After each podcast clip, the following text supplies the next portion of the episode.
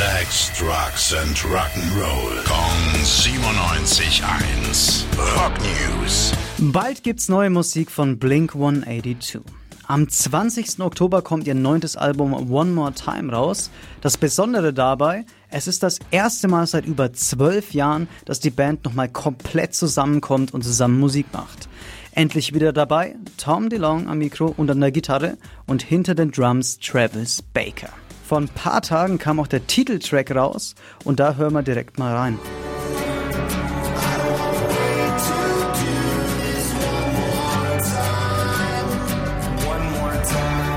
Ganz ehrlich, ich hatte schon ein bisschen Gänsehaut beim allerersten Mal reinhören. Auf YouTube gibt's zum Song dann auch noch ein kleines Making-of, das könnt ihr euch gerne mal geben. Darin wird dann noch über die Höhen und Tiefen ihrer Bandkarriere gesprochen. Rock News. Sex, Drugs and Rock'n'Roll. Kong 97.1. Frankens Classic Rocksender.